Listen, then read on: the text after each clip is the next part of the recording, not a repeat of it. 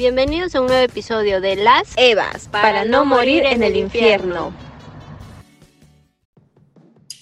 Hola chicos, hoy tenemos un tema especial y este, completando con la secuencia eh, en la que hemos venido hablando en episodios anteriores, hoy vamos a hablar del ayuno.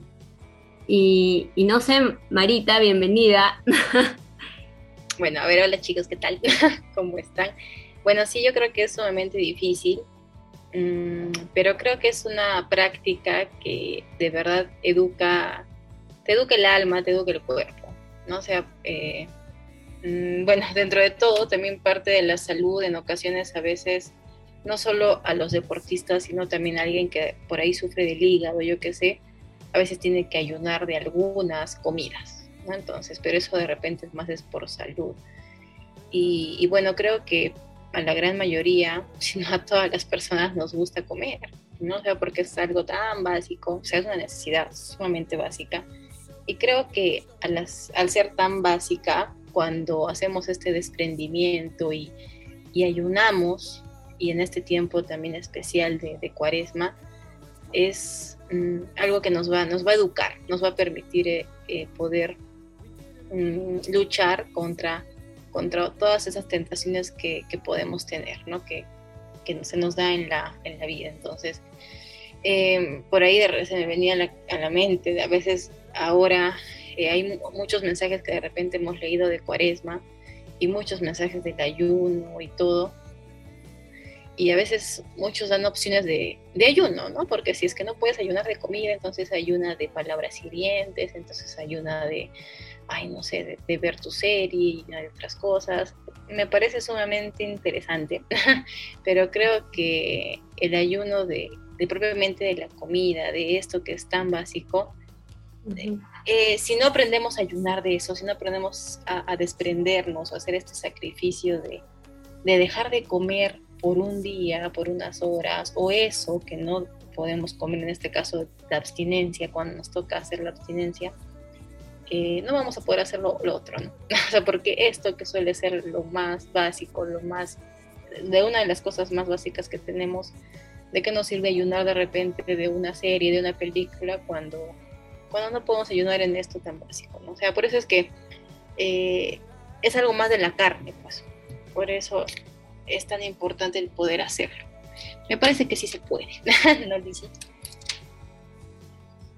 Sí, yo creo que sí. Este, como decía Marita, el alimento pues vital para uno, ¿no? Para que tenga energías, para que tenga fuerzas, para realizar un, mejor trabajo o estudiar mejor, ¿no? El alimento es básico. Pero, por ejemplo, yo me imagino a Jesús, o sea, Jesús 40 días sin comer, Dios mío, o sea, yo no podría simplemente.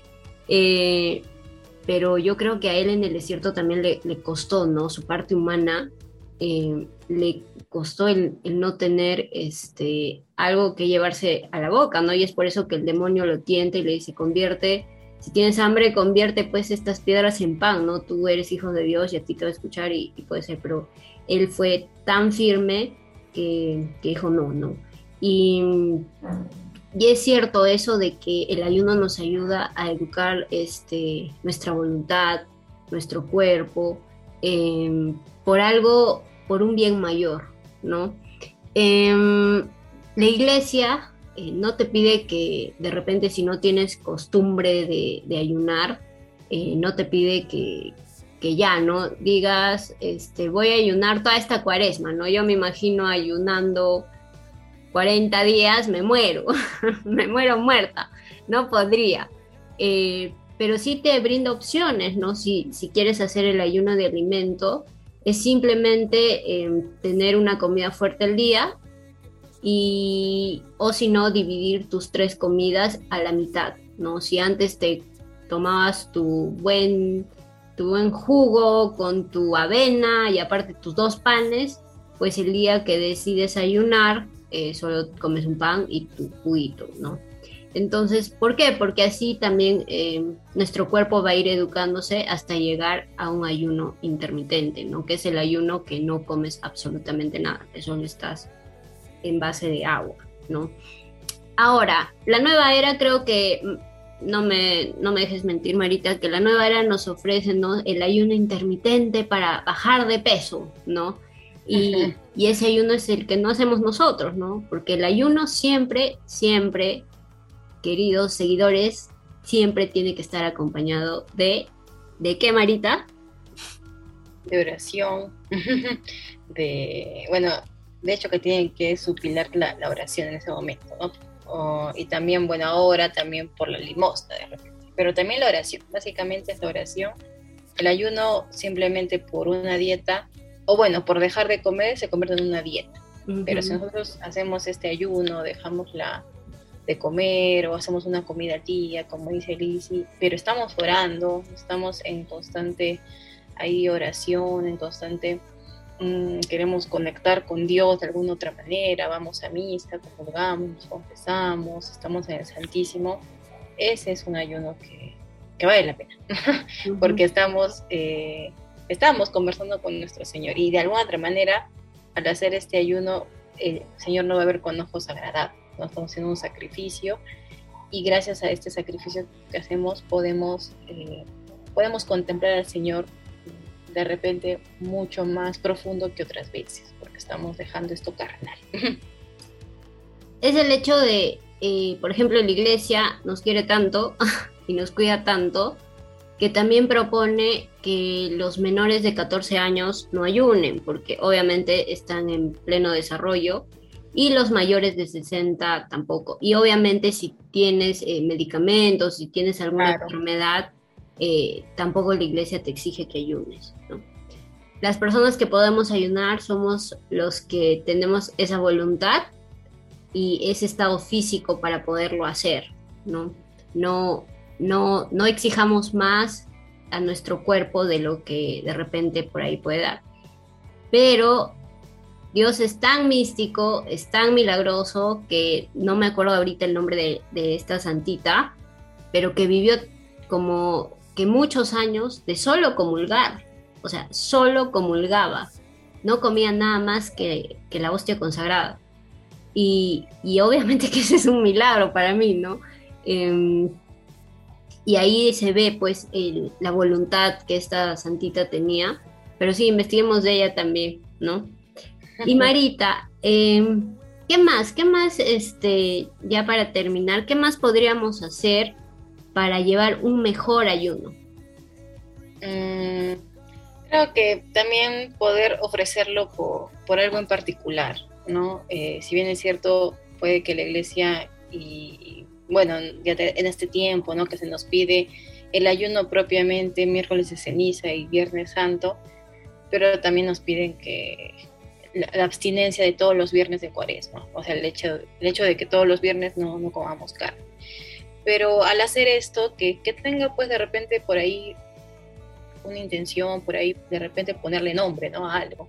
Puede que por ahí tengamos algo, algo que querramos pedirle al Señor, querramos de repente cambiar algo en nosotros y, pasa el tiempo y no lo cambiamos, o alguna gracia en especial para alguien, no sé, entonces pongámosle nombre, ¿no? Hagamos este ayuno, esta abstinencia y pongámosle nombre por alguien que de repente está alejado de Dios, por la conversión de, los pecadores, por porque haya más, este, más sacerdotes, más, más laicos, no sé, consagrados, tantas cosas, ¿no? Para pedir por la paz. Entonces, pongámosle nombre también, porque es importante que podamos hacer la oración también, esta oración personalizada, ¿no?